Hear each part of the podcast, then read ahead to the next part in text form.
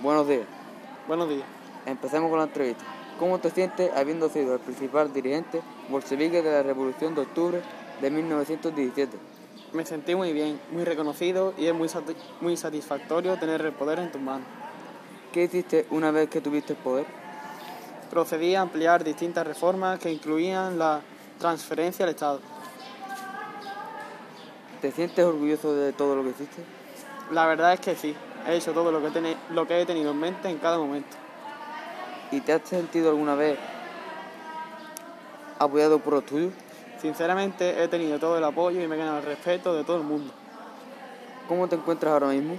Me encuentro regular. Los enfermeros dicen que padezco de sífilis. Lo siento, espero que tengas una pronta recuperación. Muchas gracias.